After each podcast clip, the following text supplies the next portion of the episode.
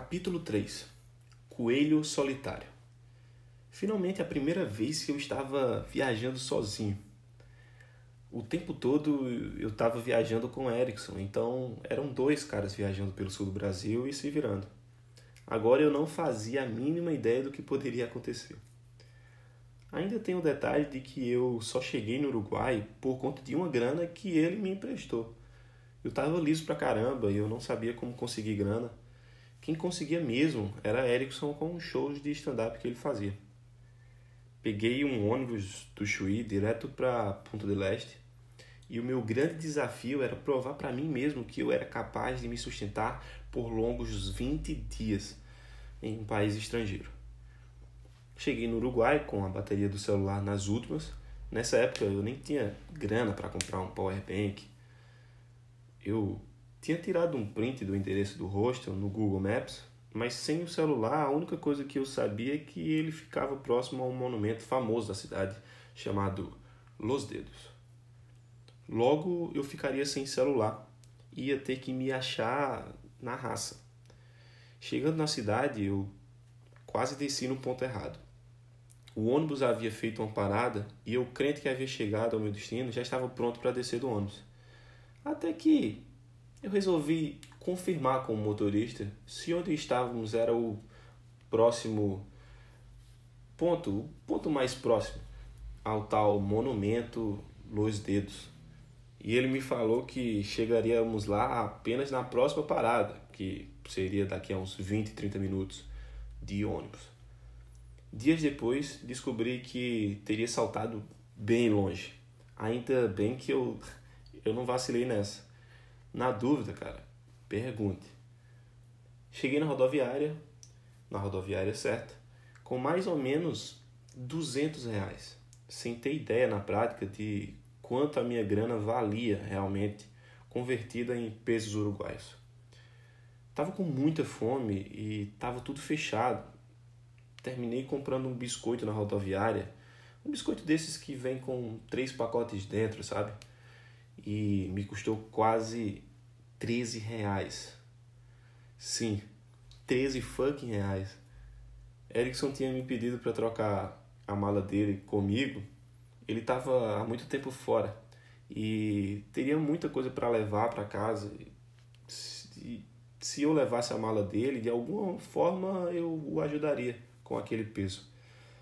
Até hoje eu não entendi direito, mas eu terminei quebrando esse galho para ele carregando essa mala maldita.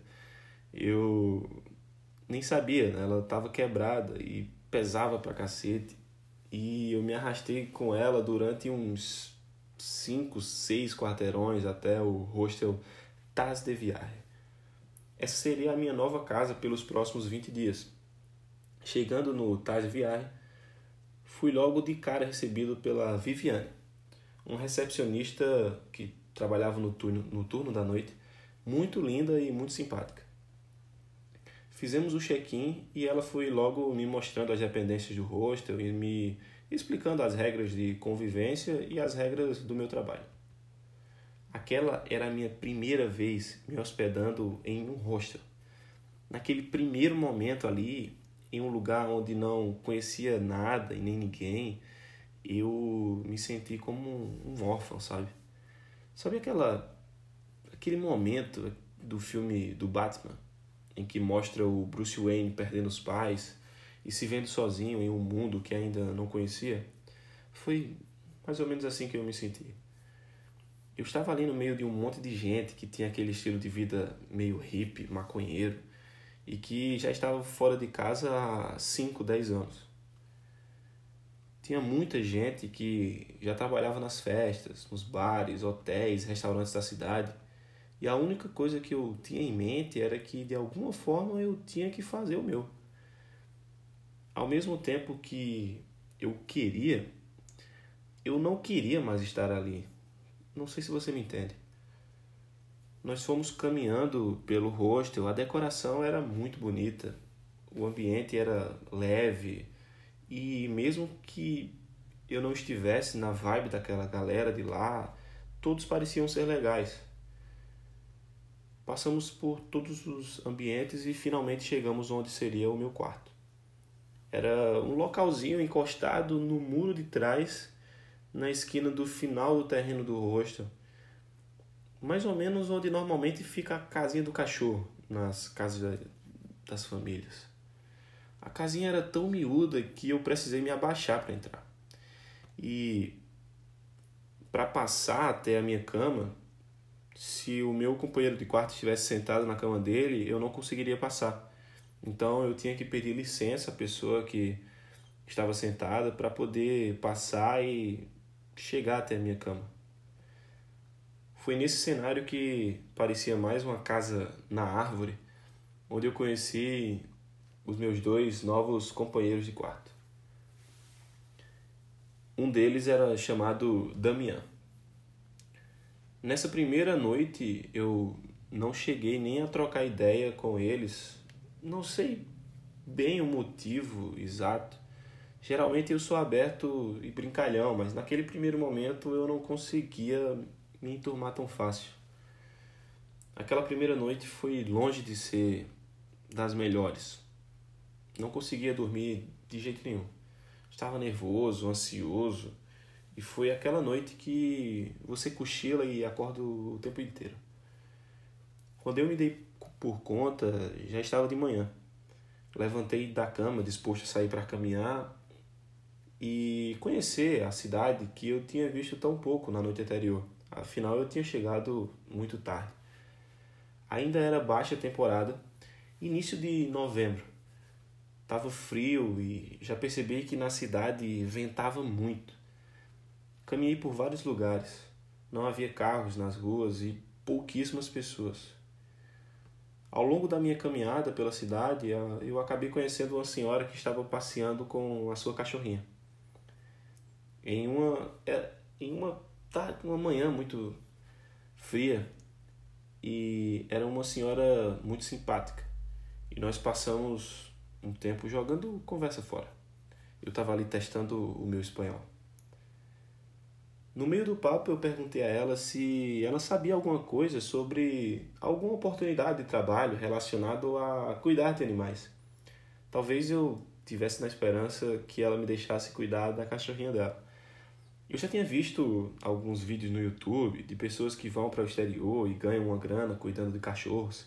Seria um baita negócio para mim. Eu adoro animais, especialmente cachorros.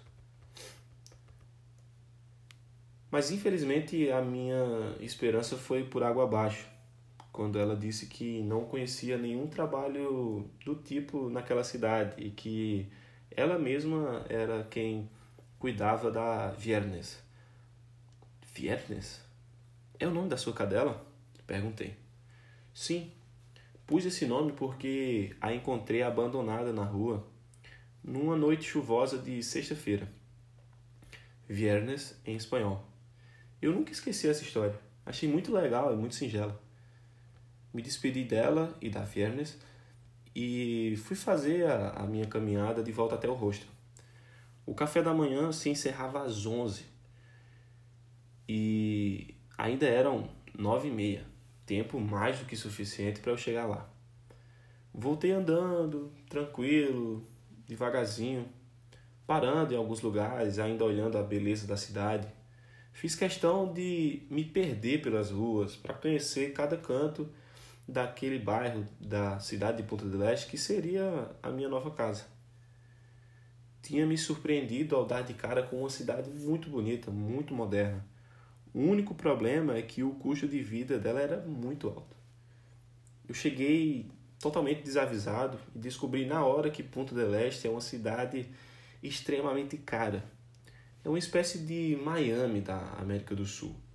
É fácil encontrar por lá cassinos, hotéis de luxo, cruzeiros, restaurantes requintados e até ir ao supermercado significaria gastar uma boa quantia de dinheiro.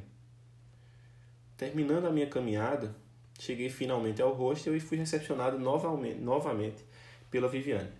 Sim, a mesma menina bonita que na noite anterior havia me recebido super bem e com um sorrisão no rosto. Na hora, ela me puxou para o canto, me encarou e me perguntou o que me havia dito na noite passada.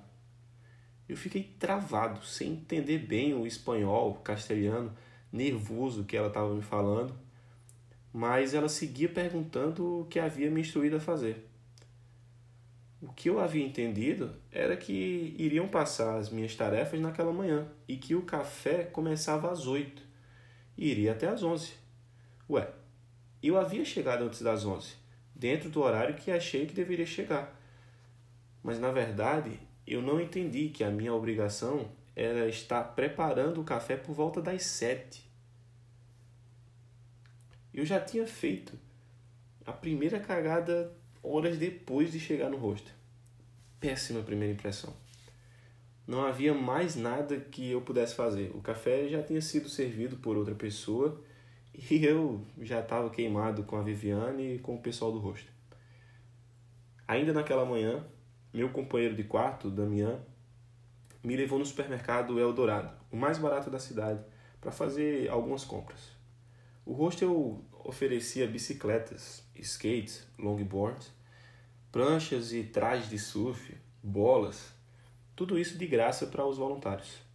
Damian pegou o long, eu peguei a bike e fomos ao mercado. Já falei que Ponta del Este é uma cidade cara, né?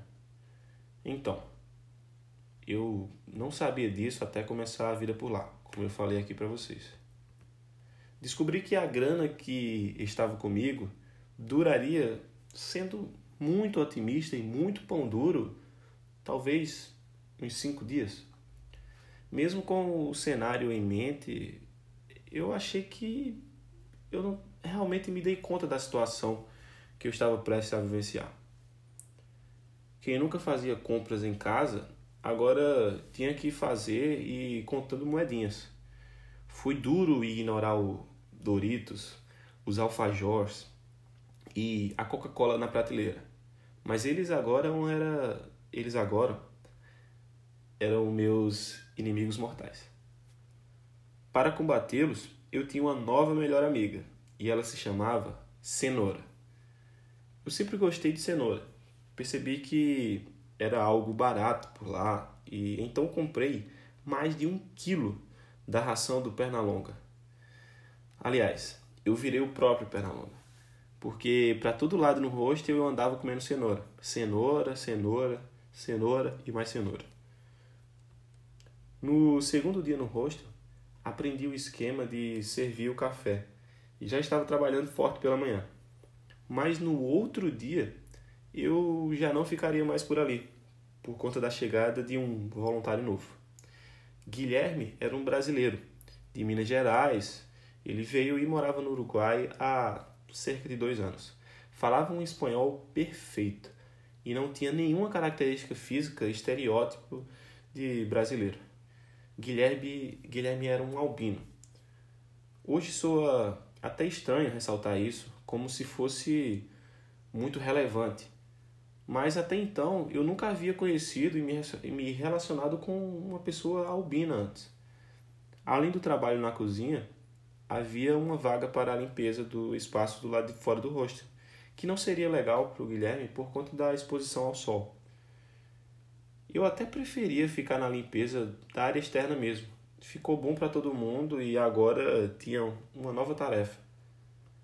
A segunda recepcionista do hostel, Sabrina, me disse que eu não precisaria mais fazer o trampo do café da manhã. Enquanto isso, ela estava mostrando alguns detalhes lá fora do hostel para o Guilherme. Nesse meio tempo, chegaram alguns hóspedes e estava faltando algumas coisas na, nas bandejas do café da manhã e para mostrar proatividade eu corri para substituir as bandejas que já estavam vazias. Na minha casa e talvez em metade do mundo as pessoas curtem proatividade, não é não? Aparentemente no Uruguai não. Ou pelo menos não não curte é a pessoa que fez. Levei uma bronca por ter trocado as bandejas e desobedecido a ordem de Sabrina. Eu quis ajudar e mostrar disposição, mas tinha acabado de fazer mais uma cagada em dois dias. Eu estava bem deslocado e caminhando num ritmo diferente de todos no rosto. Agora eu não precisava mais acordar cedo para vir para o café. Então, para economizar dinheiro e ganhar tempo e manter um pouco da energia, eu tive que elaborar um plano de sobrevivência. Que era o seguinte: o café da manhã era servido até 11 horas. Então eu acordava o mais tarde possível para tomar o café e já almoçar junto. Fazia questão de comer tudo o que eu aguentasse. Montava o meu prato às 10h40 e eu comia até quase meio-dia. Além de esconder algumas coisas na minha sacola da cozinha para poder comer depois, né?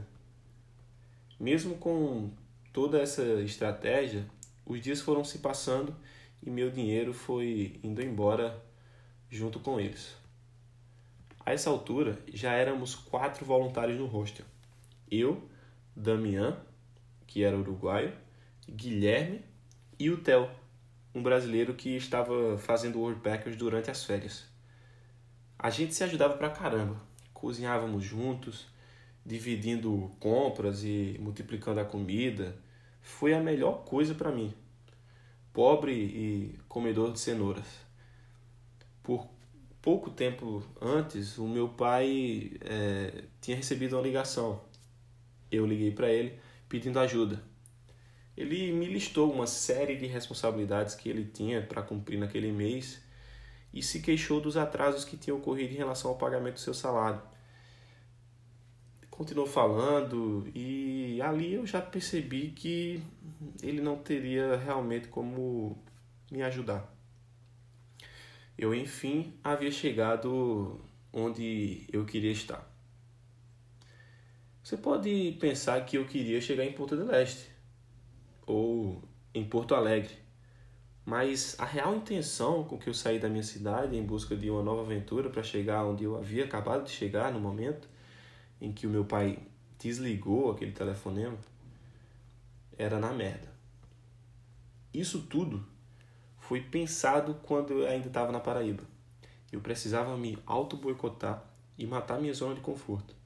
Já havia tentado de tudo, já havia ouvido conselhos, e tentando aplicar técnicas de autoajuda e desenvolvimento pessoal.